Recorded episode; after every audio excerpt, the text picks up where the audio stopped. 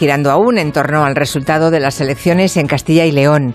Los dilemas son muchos, las contradicciones más aún, y por eso los partidos lanzan opiniones en boca de unos dirigentes y las contrarias en la de otros.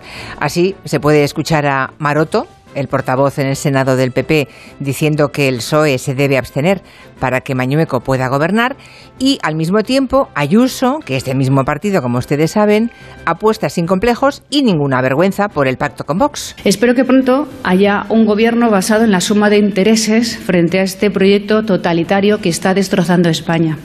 Que sepamos buscar con otros partidos lo que nos une y que no nos importe lo que opine la izquierda sobre nuestros pactos. Pues menos mal que esta tarde hay ejecutiva en la calle Génova y se va a fijar oficialmente la posición del partido. Hasta los más optimistas saben que el Via Crucis para Mañueco está garantizado. Bueno, y para Casado también, porque llega el momento de tomar decisiones.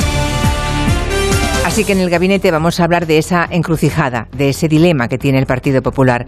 ¿Son los principios los que les impiden pactar con los de Abascal? ¿O simplemente temen otra foto de Colón que excite y movilice a la izquierda? ¿La vía Ayuso o la vía Maroto? Por tomar los nombres de los que hoy se han manifestado abiertamente, no porque estén en el mismo nivel. Nos preguntaremos con Julián Casanova, Juan Manuel de Prada y Javier Gallego. El pasado viernes nos conmocionó la noticia del parricidio de Elche. Un joven de 15 años, casi un, niño de 15 años, asesinó a tiros a sus padres, a su hermano pequeño de 10, después de ser castigado sin wifi por sus muy malas notas. Hoy Manu Marlasca y Luis Rendueles, que han seguido el caso muy de cerca, de hecho Marlasca acaba de regresar de Elche, van a ponernos al día de cómo está avanzando esta investigación de un suceso tan terrible como sobrecogedor.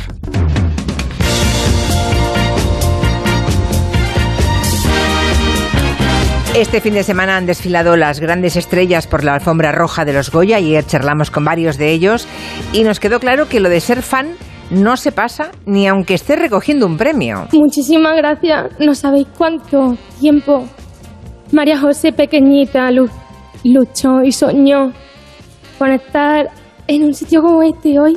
Hola Penélope. un momento precioso cuando esa criatura, María José Yergo, se gira y dice, hola Penélope, que era seguramente el sueño de su vida, ¿no? Conseguir algún día emular o parecerse a Penélope Cruz.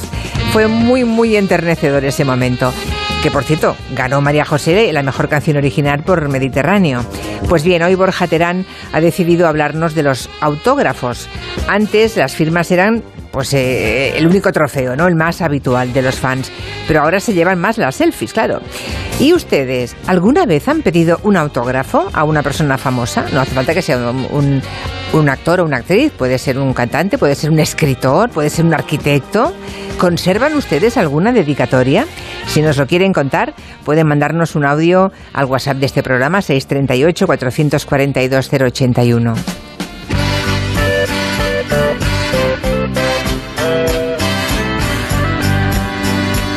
Habrá un rato tarde, un rato dulce de tarde. Eso. Había hecho un hiperbato yo ahora. Vamos a endulzarnos la tarde porque vamos a hablar de la miel.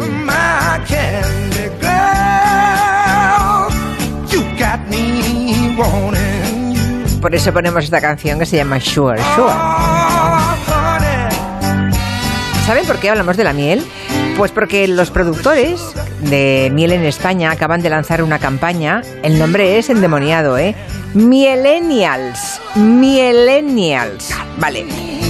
Resulta que consumimos muy poca miel en España, mucho menos que otros países de Europa. Y somos grandes productores. ¿Qué nos pasa con la miel? Si es, si es buena, si es nutritiva.